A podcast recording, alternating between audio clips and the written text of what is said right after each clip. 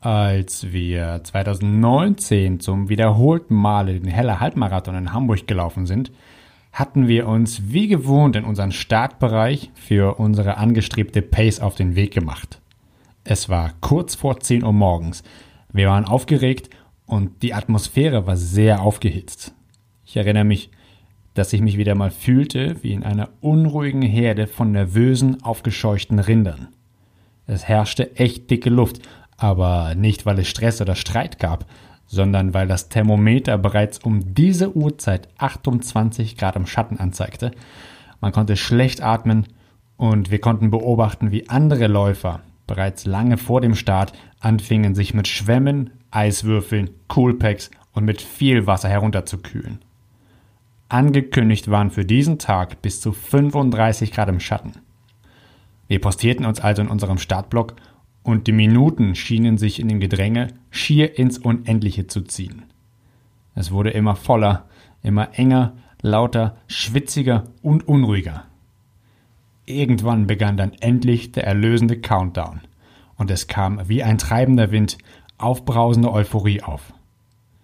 Wir zählten alle laut von zehn, neun, acht, sieben, runter bis drei, zwei, eins, null. Der erlösende Startschuss fiel. Moin und willkommen zum Running Physios Podcast. Ich bin Valentin und hier geht es um Bewegung, um Laufsport und medizinische Hintergründe. Dieser Podcast bietet eine Plattform, Antworten zu erhalten und neue Projekte zu beginnen. Lasst uns gemeinsam Fragen stellen. Fragen, die uns weiterbringen, Fragen, die uns Mut machen und Fragen, die uns verbinden. Schön euch mit dabei zu haben.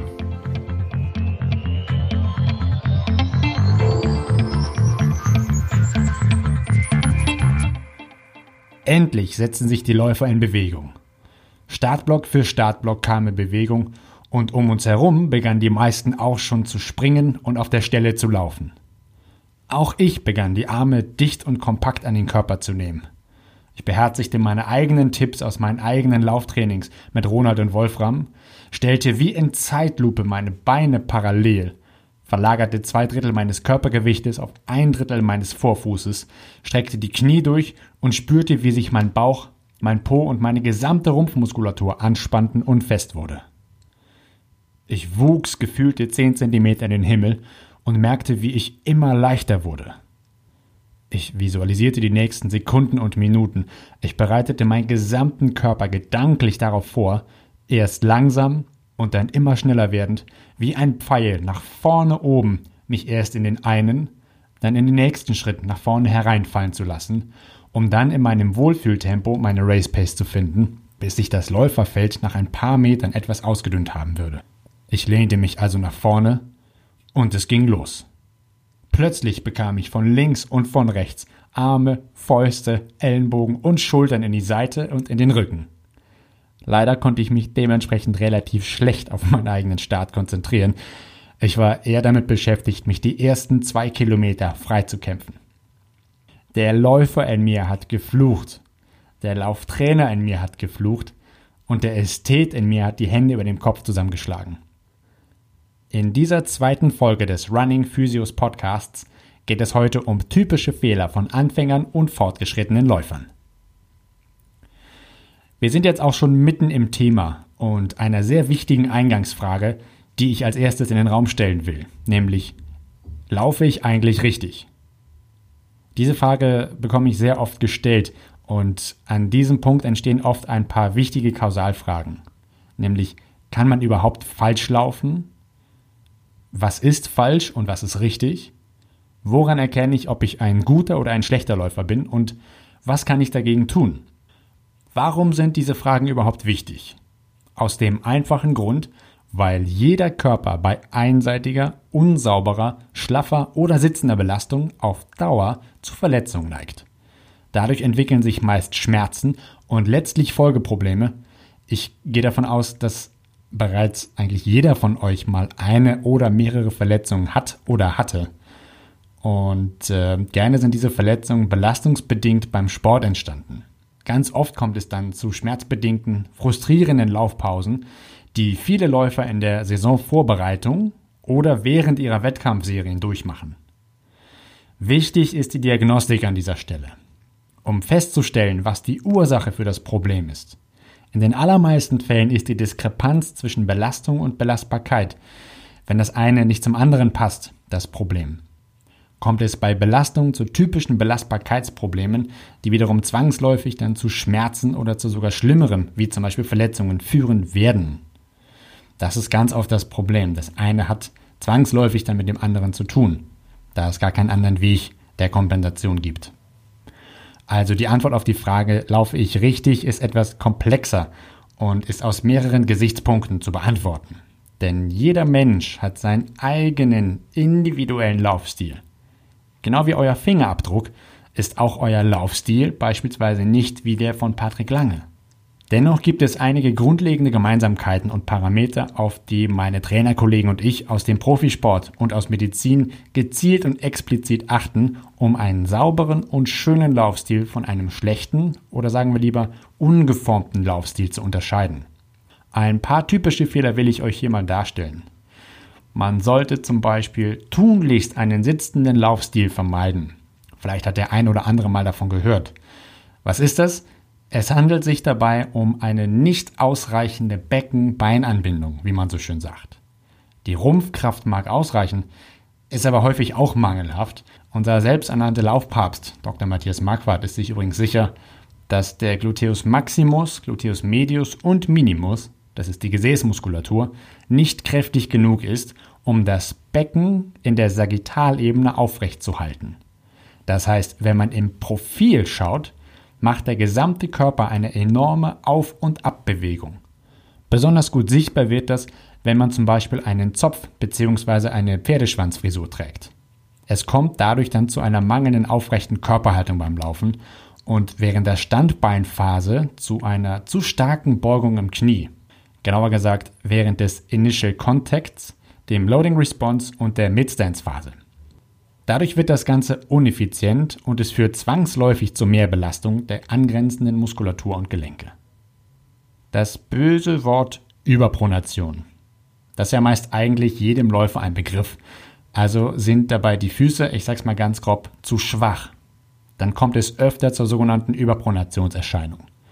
Dabei sinkt der Fuß stark nach innen weg. Das wiederum versucht man dann meist durch Einlagen oder eine unnötige Anpassung des Laufschuhs zu korrigieren. Das Blöde ist, genau das verlagert das Problem auf die angrenzenden Gelenke und Systeme. Denn das wiederum führt zwangsläufig, je nach Belastungspensum, zu weiteren Folgeproblemen und zu sogenannten kompensatorischen Ausgleichsmustern. Ganz oft passt dann schon wieder nicht mehr die Belastung zur Belastbarkeit und plötzlich tut einem das Knie, der andere Fuß die Hüften, die Lendenwirbelsäule, die Schultern oder sogar der Nacken oder sogar der Kiefer weh. Aber mit dem Fuß habt ihr dann endlich keinen Stress mehr. Und als Laie denkt man sich dann, na toll, endlich ist mal der Fuß ruhig, aber jetzt beginnt gleich das nächste Problem. Scheiße, ich werde alt oder warum immer ich. Das sind äh, Aussagen, die ich sehr, sehr oft höre. Genau dafür machen die Profis und die ambitionierten Sportler Laufanalysen mit uns. Denn solche Mängel und Auffälligkeiten lassen sich zum Beispiel gleich feststellen und entsprechend behandeln, beziehungsweise wird meistens ein Trainingsplan dann erstellt oder der bestehende Plan wird ergänzt, um die entsprechenden Schwächen durch gezieltes Stärken der Belastbarkeit durch zum Beispiel Muskelaufbau zu trainieren. Damit dem Körper die physiologische Möglichkeit gegeben wird, sich an die Belastung, die wir ihm da abverlangen, anzupassen. Und ja, klar, sowas braucht seine Zeit. Je nach Struktur und Belastungspensum zwischen sechs Wochen und sogar sechs Monaten. Aber der Erfolg ist demnach umso langanhaltender und man braucht keine Angst zu haben, dass sich Folgeschäden entwickeln. Ein weiterer wichtiger Parameter ist die Stabilität des Beckens.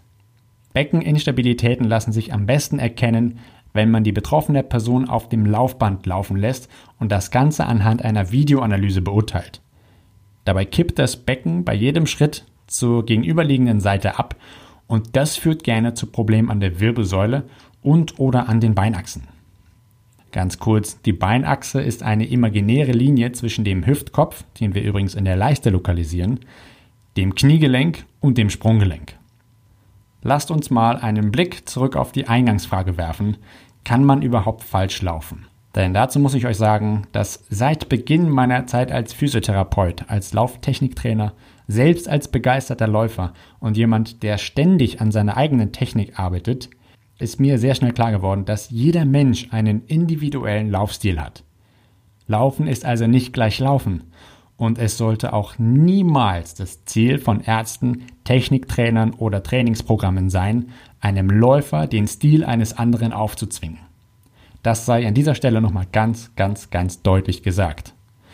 Jedoch, Weltklasse-Athleten zeigen natürlich immer wieder bestimmte übereinstimmende Merkmale in Bezug auf die Technik, die sie in den allermeisten Fällen erlernt haben. Ich werde euch jetzt mal ein paar dieser Merkmale nennen und gebe euch den dringenden Tipp, dass jeder von euch, der läuft, diese grundlegenden Technikmerkmale beherzigen sollte, um aus sich einen besseren, schnelleren, verletzungsfreieren und effizienteren Läufer zu machen. Die ersten beiden wichtigen Technikmerkmale sind die Grundposition und das Gesetz der parallelen Linien. Die Grundposition ist die Basis für die gesamte Laufbewegung. Dabei stellt man sich hüftgelenksbreit auf, dreht die Fußspitzen minimal nach außen, beugt die Knie ganz leicht, spannt den Po an und zieht den Bauchnabel nach innen. Ihr richtet die Wirbelsäule dabei auf, bis der Kopf aufliegt und nicht vorne angehängt ist, sodass der Blick nach schräg vorne und nicht zum Boden geht. Die Arme werden kompakt an den Körper genommen und im Ellenbogen gebeugt und ganz wichtig, den Oberkörperschwerpunkt auf den Vorfuß verlagern. Man spricht dann von der Ein Drittel, Zwei Drittel Regel. Das meint, dass zwei Drittel des Körpergewichtes auf einem Drittel des Vorfußes verlagert sind. Und nun lässt man sich nur noch nach vorne fallen. Der Rest geschieht von ganz alleine.